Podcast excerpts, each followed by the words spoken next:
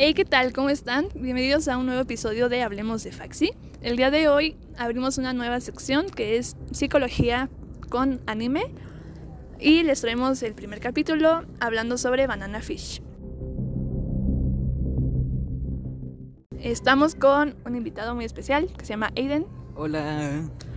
y pues hoy vamos a estar hablando de diversos temas eh, sobre el, el manga y el anime de Banana Fish. Ah, entonces hacemos la advertencia que va a contener tanto spoilers como contenido sensible, pues vamos a hablar de temas eh, como abuso sexual y abuso infantil. Y dicho esto, ah, pues comenzamos a dar una introducción para quienes no conocen eh, pues la- el anime. Esto, el manga fue creado por Akimi, Akimi Yoshida eh, en 1985 y fue seriado hasta 1994. El anime fue, fue adaptado a anime en 2018. Y pues esta es una historia eh, ambientada en 1985 más o menos, eh, donde nos hablan sobre Ash Lynx, un joven de 17 años que es líder de una pandilla de Nueva York que trabaja para la mafia. Él es una persona muy respetada por sus seguidores, es del carácter frío, es muy hábil con las armas y en combate cuerpo a cuerpo y además es muy inteligente.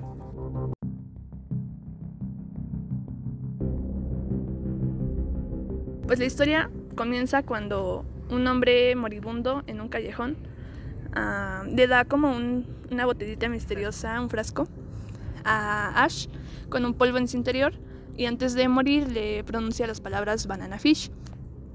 Em, Ash, la policía y mm, la mafia quieren averiguar qué significan estas palabras y Ash también quiere buscar cuál es la relación que tiene eh, pues esta, esta frase con su hermano. Su hermano se llama Griffin. Él es un veterano de la guerra que eh, perdió como la cordura en un momento mientras estaban en Vietnam. Y ah, después de eso quedó en estado vegetativo y solo podía pronunciar las palabras banana fish. Entonces Ash lo, lo cuida en su casa. Ah, en Ash conoce a, Ei- Ei- a Eiji. a Eiji. Eh, él es un joven japonés que llega a Nueva York como asistente de Sunichi. Bueno, Bueno. de, de- este.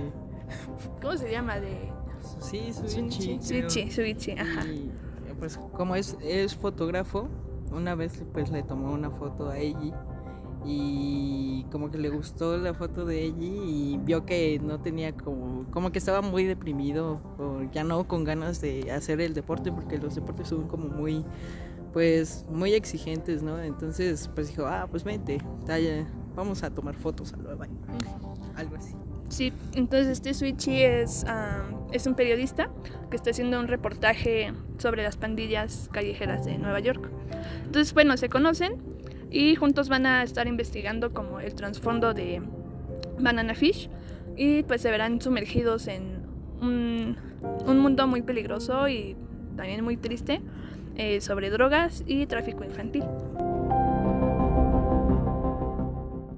Dicho esto, vamos a darles un poco de contexto sobre la autora. La autora y River Phoenix, que es como en quien se inspira la autora porque, bueno, empezamos con que River Phoenix es estadounidense, pero sus papás eran muy creyentes. En ese tiempo estaba como esto de ser hippie y de que afuera el capitalismo pero también estaba esto de las sectas, ¿no? Que eh, las sectas pues en sí son como una forma de enganchar a la gente con cierta creencia o gente sola, ¿no? Entonces eh, los papás pues fueron a, no me acuerdo, pero era como en, el, en Sudamérica y esta secta se llamaba los hijos de Dios, que eran nómadas y lo lamentable de esta secta que pues es que manipulaban a la gente para que los hijos vaya la redundancia, los hijos de las personas mayores fueran, recolectaban monedas en la calle pidiendo dinero y igual con las menores pues buscaban, pues atraían como a los hombres, que eso era lo horrible de esta secta. Luego, este, entonces River eh, tomó un papel de, siempre tomó el papel del papá, entonces su, su, con su hermana iban a la calle de, a la calle tocaban guitarra para pues ganar algo para comer, este, y ya luego pues se regresaron a Estados Unidos y se cambiaron el apellido y ya este pues fueron a buscar oportunidades en Hollywood y este ah bueno el de aquí pasa que eh, Akimi Yoshida pues en ese momento era como oh Estados Unidos para Japón oh Japón era como de que admiraban mucho a Estados Unidos. Y era como oh la moda oh qué bonito y las películas Hollywood ¿no? Entonces aquí mi Yoshida como que se interesaba mucho por este mundo de las películas, que hay una que se llama, eh, bueno, en español se llama Idaho, el camino de mis sueños, que trata de un chico con narcolepsia, que están como en una pandilla y este, y, está otro, su amigo que es como, eh, pues para él es un amigo importante pero pues como que, ajá, sí es un amigo importante porque cuando le da sus ataques de narcolepsia se, duerme y todo el concepto en sí de la película se parece un poco, toma ciertas cosas de eso. Luego, mm, bueno, eh, era en sí ya muy admirado por, este, por, eh, era una persona muy admirada en sí en el medio porque era vegetariano, estaba en contra de, de la, del maltrato animal y hacía como mucha conciencia de, de, todo esto de los, las sectas, la, la, conspiración que había en Hollywood. Entonces, como que sí era una persona para callarlo, pero ya eso, eso es conspiración, ¿no? y entonces él se muere de una sobredosis. Eh, pues la cual se cree que es asesinato por lo mismo de que era muy revolucionario con todas estas, como con la gente gay o así, con la comunidad LGBT, porque en sí esa película igual era como de las primeras, pero las primeras en mostrar representación LGBT con el chico con narcolepsia. Muy, muy ahora revolucionario. sí, sí, sí. Y ya la autora dijo, bueno, ya estaba en curso de terminar Banana Fish y dijo, ¿saben qué, amigos? Ah, como a mí se me murió, a ustedes se les va a morir también Ash. Y pues sí, pues al ser pues su tristeza de que se murió River Phoenix, pues de quien se inspiró y tomó concepto y como que le puso su alma también a ella. Y ya. Sí. Muy bien. Bueno, yo no conocía nada de eso, pero está muy interesante. Entonces, bueno, pues dicho todo esto de contexto, vamos a hablar un poco sobre las cosas que ahonda el anime, el manga. primero vamos a tocar el tema del pasado de Ash. Entonces, bueno, en la historia eh, su nombre real es Ashton Jade. Nace el 12 de agosto de 1968 en Massachusetts. Y bueno, desde que nació pues vive en un contexto muy difícil su madre era una mm, mujer adolescente y lo abandonó. Ella la, madre tenía problemas de adicción, si mal no recuerdo. Sí.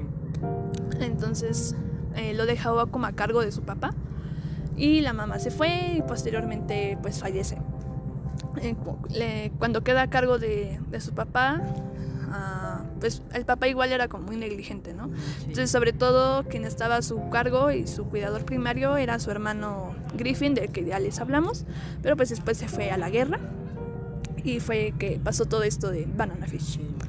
Entonces, bueno, el, contexto de Ash, fue, es pues tenía muchos factores de riesgo eh, para él como un, niño desprotegido, eh, sin mucho sin mucha atención.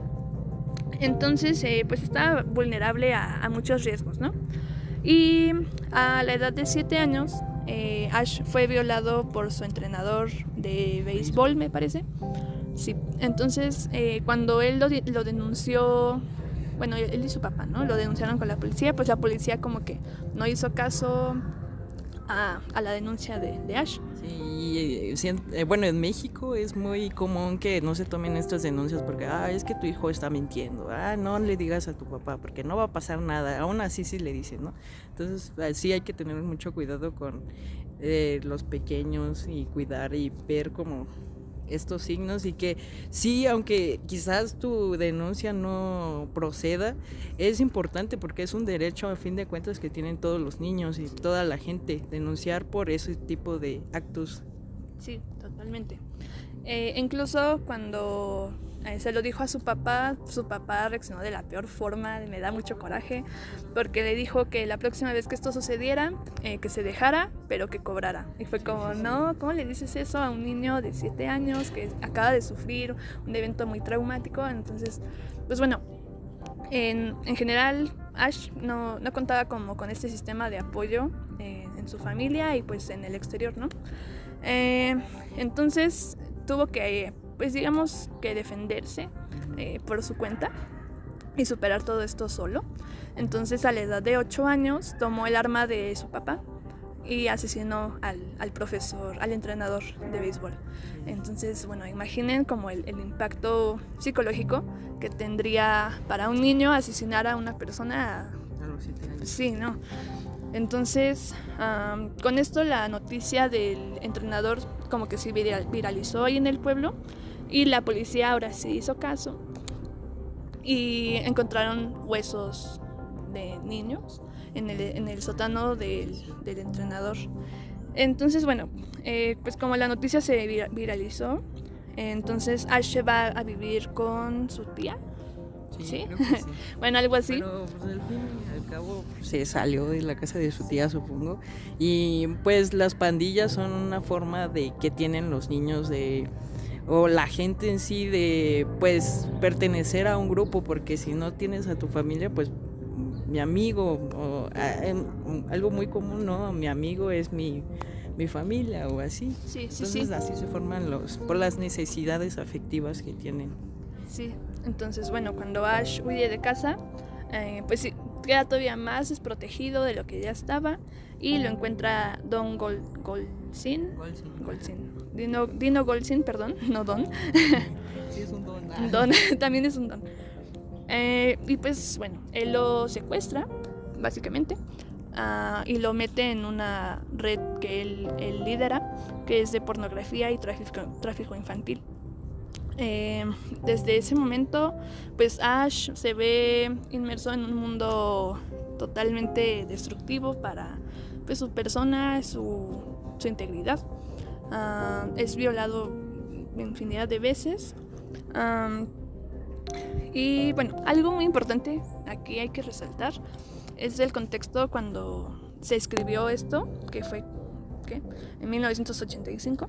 Estos... La guerra de Vietnam, sí. el Estados Unidos estaba en su modo más capitalista, hippie, o sea, eran un montón de revoluciones en ese momento. Sí, y pues creo que era, es, fue muy importante mm, que se pues que le diera al menos de alguna forma eh, visibilidad a casos de abuso en niños y en varones, que generalmente eran temas que no se tocaban, era como no, a los, a los niños no les pasa. Y aún pasa que no. Sí, hay, todavía hay muchos, hay muchos medios que no, no creen que un chico pueda ser abusado. Sí, sí, sí. Y pues en ese tiempo pues todavía más, ¿no? Entonces, este, pues hay que tomar en cuenta eso de que pues fue como un tema muy mm, novedoso, relevante. relevante. Sí. Y bueno, ahora hablemos sobre el tráfico infantil. Este negocio era como ya les dije, liderado por Dino Golsin, eh, también llamado Papadino. Eh, él básicamente deshumanizó a Ash y obviamente a, todos los niños, a los demás niños que pertenecían a esa red. Ah, pero bueno, estamos hablando sobre Ash. Este, lo deshumanizó totalmente. su persona pasó a ser totalmente un objeto, a tal grado que era como tú eres mío, eh, tú me perteneces, vas a hacer lo que yo quiera. Yo gasté dinero en ti porque le pagaba clases y todo, pero o sea, lo deshumanizaba al pues ser un objeto sexual para él, entonces... Sí, entonces bueno, entonces ah, hay que recapitular, Ash sin familia, este, con diversos eh, abusos sexuales, eh, rodeado en un ambiente de hipersexualización terrible. Todo esto a, edad, a edades muy cortas eh, pues generó mucha ah, desconfianza en las personas. Ah, no, podía confiar en, nadie. Mm, él se sentía totalmente solo en el mundo, ¿no? Nadie podía darle amor y él no sabía qué era el amor. Bueno, los traumas que generó Ash fueron la desconfianza de los demás, de no poder tener un vínculo más cercano hacia las personas como de amistad, sino que eran tratos, como tratos con otras pandillas, como mandar a, a sus pandilleros, que sí los quería. Ash era como de, sí, sí los apreciaba, pero era como no algo más adentro de él. Como un vínculo. Un vínculo. Algo de, ah, te quiero, ah. Eh, y tenía mucha inestabilidad porque era, por lo mismo de la desconfianza, pues era como de, ay, no sé. Eh, o sea, sí era muy, ajá, muy calculador, pero no era como era muy frío, no, no podía como romper esa barrera, tanto su soledad, porque vivía, vivía solo y aparte su hermano estaba en estado, pues no podía hablar, y el abandono que tuvo hacia sus figuras paternas, bueno, su figura paterna, su figura materna, eh, hasta su maestro, porque era una figura, igual los maestros son figuras y es como de, te rompen eso y no, no está cool. Y, el, y, creo que ya. Sí, bueno, y eso pues solo fue de su infancia. Ahora pasemos como a las cosas que se desarrollan ya en sí en la trama de, pues, de la historia. Cuando comienzan a investigar qué es todo esto de Banana Fish, y pues se, meten como en muchos líos con, con la mafia dura, con lo, pesado. Entonces, pues hay mucha, mucha pérdida, ¿no? Muchas pérdidas de, de, vínculos, de relaciones, de cosas materiales, de muchas cosas. Entonces vamos por orden, para llorar a gusto, ¿verdad? El, la primera pérdida es de su amigo Skipper. Skipper era un niño, sí era un niño, ¿no? Tenía como, ¿qué? ¿11 años tal vez? 8, 11 años. 11, entre esa edad.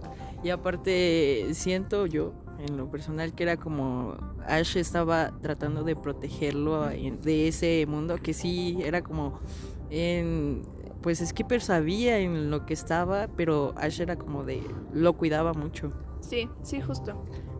a, a, lo mejor, no lo sabemos, también se podía ver como reflejado en él, pues era un niño de la edad en donde él entró a todo a este mundo, ¿no? Entonces, eh, pues sí, sí, yo también creo que lo, intentaba proteger mucho. Y pues nos lo desviven, ¿verdad? Ah. Ay, no, qué feo. Y pues esto estuvo muy, muy feo porque eh, la persona que, que lo asesinó, es que no sé si nos vayan a bajar el, el audio por decir palabras raras. Eh, ajá, pues él eh, no, digamos que no vive el duelo correctamente, porque inmediatamente que se desvive Skipper, es como, ah, coraje, porque quiere matar a este señor. Y pues ya después de esto se va a la cárcel, entonces es como muchísimas emociones juntas eh, que no tiene tiempo de procesar. Entonces, bueno, ahí va una, ¿no? Sí. Pues anteriormente, eh, la persona que mató a este niño fue precisamente su violador, que no lo sabemos hasta capítulos adelante, así que perdón por el spoiler. Pero sí se viene fuerte porque igual pues entra a la cárcel. Em, pues sí, pues se sabe, ¿no? Que en las cárceles pasan cosas y pues tratan de abusar de él, pero él se defiende porque él ya tiene este sistema de defenderse. Sí. Y siempre, bueno, siempre su respuesta pues a todo esto pues es con mucha violencia y pues bueno, no es que se justifique la violencia, pero igual es como entendible que no tuviera alguna otra forma Bueno, es que como igual como te defiendes de eso, ¿no? Entonces pues sí, entonces Ash siempre reaccionó de forma muy violenta, muy agresiva. Am, e igual, este, pues pareciera que él es un tipo muy duro, ¿no? Este, que no le afecta este tipo de cosas, pero obviamente si le están afectando se las guarda mucho, pero a lo mejor se ve reflejado en, pues, en la forma en la que se vincula con los demás y en todo lo que ya mencionamos anteriormente, ¿no? Em, pero después de esto, de la cárcel, viene otra pérdida muy importante para él, que fue la muerte de su hermano Griffin. Digamos que tuvo dos pérdidas con él. La primera fue cuando pues perdió totalmente su identidad, su Su estabilidad, sí, todo. todo, todo lo que era su hermano, pues se perdió, ¿no? Ya solo estaba su cuerpo y pues ya. Eh, ent- esa fue una, ¿no? Eh, que igual es um, algo muy, pues muy signif- signifi- ah, significativo eh, para quienes viven este tipo de situaciones.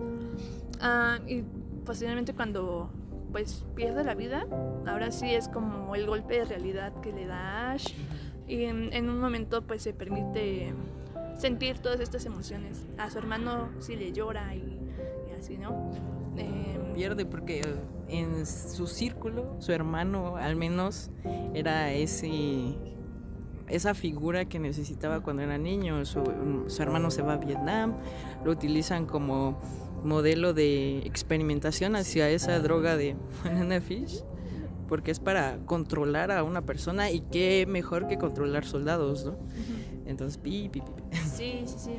Entonces muy fuerte esa parte de, de Y todo esto ocurre en periodos de tiempo muy cortos. ¿no? Pobrecito Ash, ya está cansado. Ah, después de esto viene la muerte más, más fea.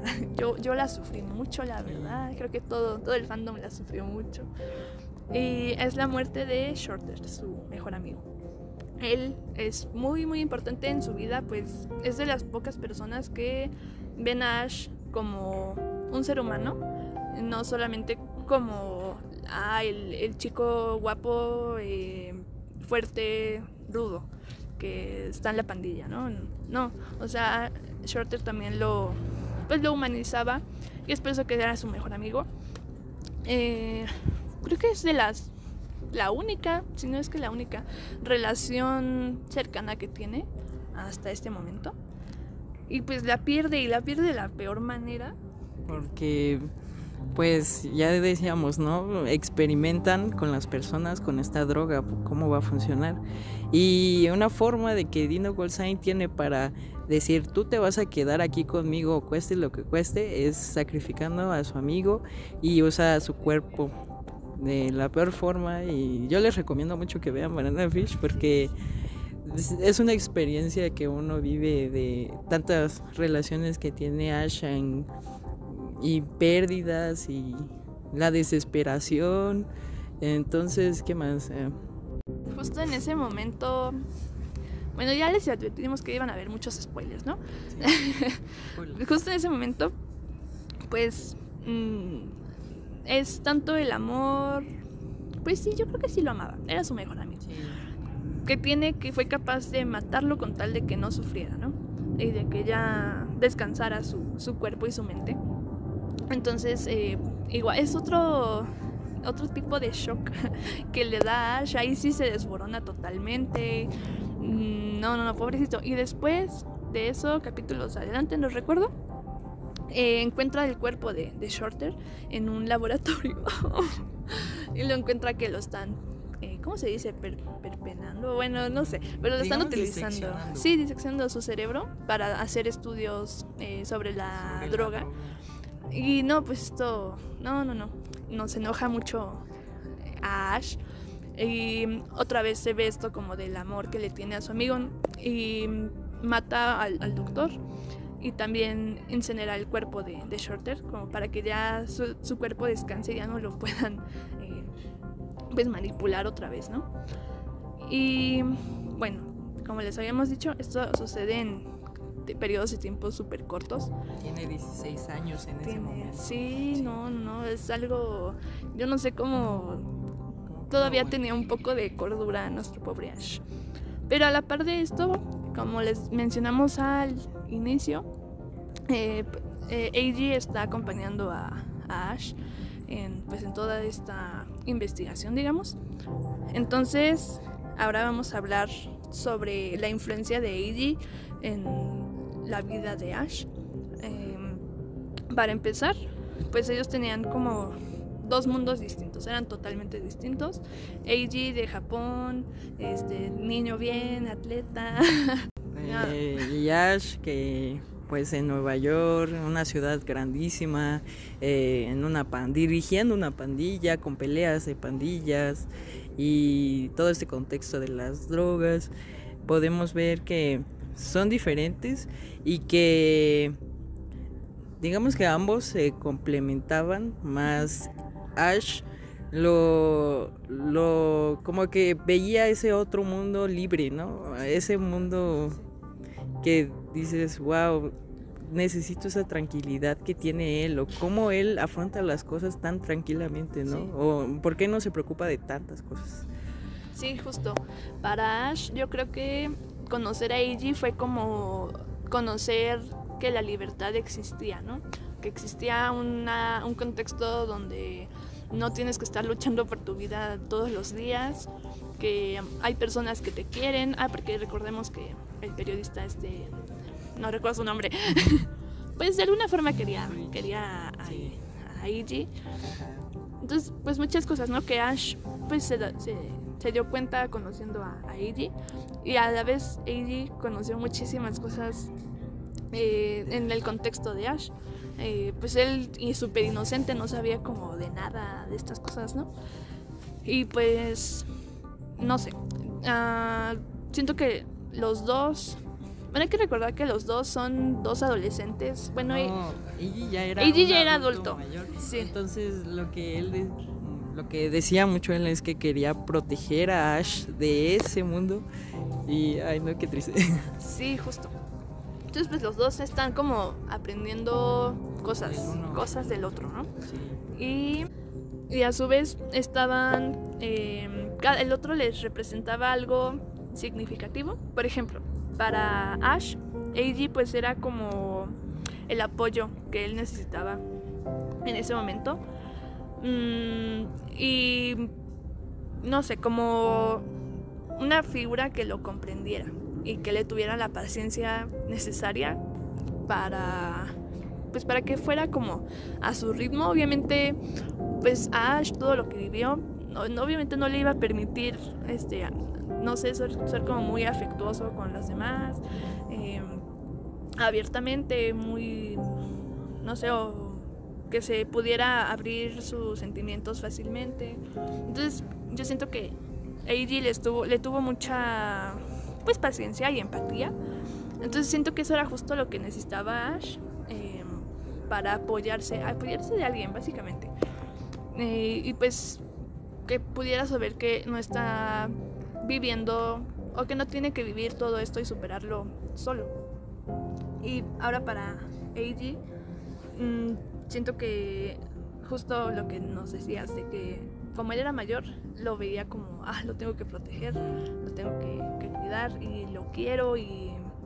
Porque la dinámica era como al revés, eh, Ash cuidaba a Eiji por este entorno de violencia, pero eh, Eiji siempre trató de ser cariñoso, eh, protegiendo a Ash siempre y, y aquí está lo de que si era amor o era más o era como de amigos, super amigos, ¿no? Y sí se diferencia mucho la relación que tiene Shorter con con, con este Eiji. y bueno, yo puedo decir que es un vínculo que va más allá de lo erótico y o de lo romántico que y es algo pues sí se tienen tanto amor que es como de no te puedo dejar solo ni tú me puedes dejar solo porque igual al final pues, pues se separaron para pues estar bien los dos pero sí no no terrible. Mm, yo siento igual no necesariamente el amor que se tenían era romántico erótico este pero sí era una conexión como pues que se hizo bastante profunda uh, al grado de que ambos estaban dispuestos a dar su vida ¿no? por, por el otro. Y porque sabían que, que se, se, necesitaban, eh, no que se necesitaban, sino como en, en dependencia, sino como apoyarse, sí, como un apoyo. Entonces, bueno, eh, al final creo que es como muy bonito ver cómo pues va evolucionando la forma en la que Ash se puede relacionar con, con Eiji. Ah, pues el inicio es como... Bueno, de hecho lo dice, ¿no? Como la primera impresión que tuvo Ash de Eiji era que era súper inocente, ¿no? Ah, incluso le dio su arma. Y mm, como que eso le generó mucha confianza. Ah, y que pues esa confianza fue desarrollándose hasta crear un vínculo pues muy fuerte. Y eh, que nos podría ejemplificar lo que es el amor incondicional, que recalcamos no necesariamente es romántico. Eh, que este, en este amor pues debe haber como pues debe estar basado en, el apoyo, en la confianza, paciencia, empatía, todo lo que Eiji le, le brindó a Ash. Y bueno, ya como había spoileado anteriormente, pues muere Ash. este muere de una forma. bueno, estaba en una biblioteca, ¿no? Sí. Y pues. No sé. Ay, tan tonta. Qué coraje. Bueno, eh, ella ya iba a, Japón, pero ella quería que él viniera a Japón, conociera y estuviera tranquilo y pero pues Ashley tenía muchos problemas en Nueva York entonces quería arreglar eso no la pandilla y todo eso. Y ya pues como que al final el, bueno ella le manda una carta con un pasaje de avión y diciéndole que siempre va a estar con él, no importa qué pase. Y viene un boleto y Ash como que en ese momento sí quería de que de verdad voy a ir corriendo al aeropuerto con él. Pero eh, pues lo asesina porque pues ya hay otra otra subtrama de este, muy tonta, la verdad. Pero yo digo que a fuerzas la autora quería matarlo. Entonces, de que tomen. Pero este lo mata y pues mm, regresa y pues se duerme. Y se duerme. Eh, entre muchas comillas, porque sí, al final dicen, ay, qué bonito sueño tuvo este muchacho pero no. Sí, pero pues no, sí se nos desvivió. Y pues bueno, em, eh, Ash, aunque se fue del mundo, pues siguió estando como en el corazón de Eiji, ¿no? pues como dijimos, Eiji aprendió muchas cosas, igual em, significó mucho para Ash y para él. Este, entonces, bueno, ya como en en una historia, ¿cómo se dice?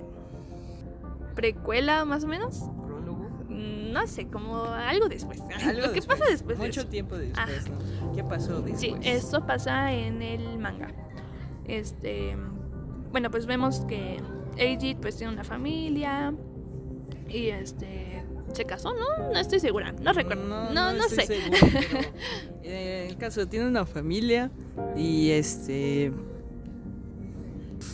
tiene una familia y es fotógrafo. Ajá. Y entonces en el fondo de, de una galería tiene la foto de Ash, que creo que dice que era la foto que más en donde más relajado vio a Ash. Y ya este pues siempre lo lleva consigo y sí se nota mucho tanto que le afectó perder a Ash porque Ash era como de verdad lo tengo que cuidar de todo esto. Entonces, pues le afectó y ya bien triste con su perrito.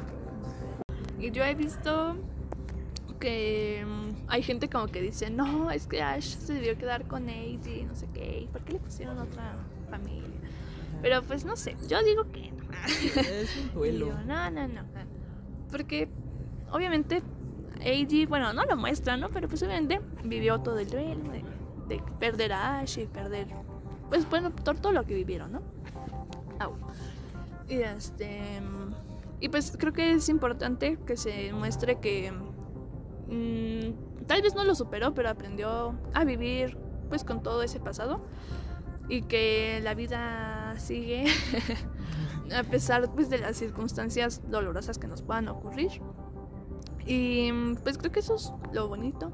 Al final, obviamente la muerte de Ash está como cuestionable, ¿no? Sí, muy Ahí con la autora, ¿no? la autora.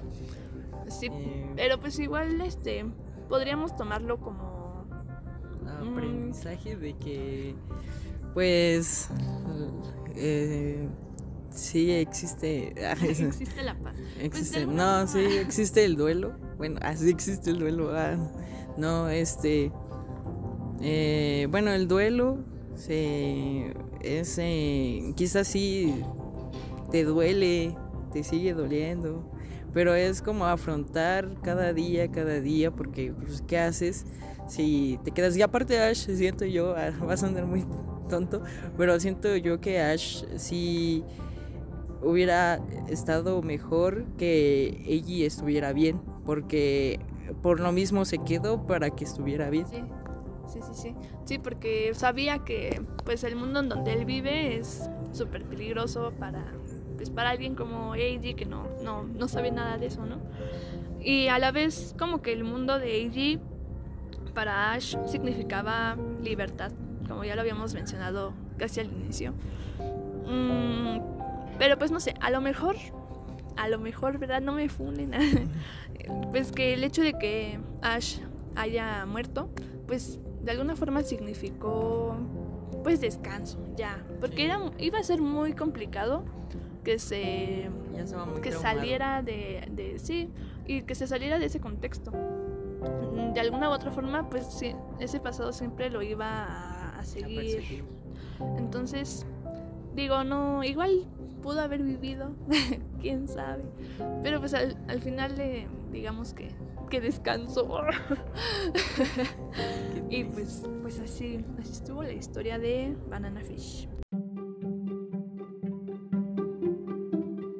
Y pues eso sería todo por el capítulo de hoy. Eh, esperamos que vean Banana Fish.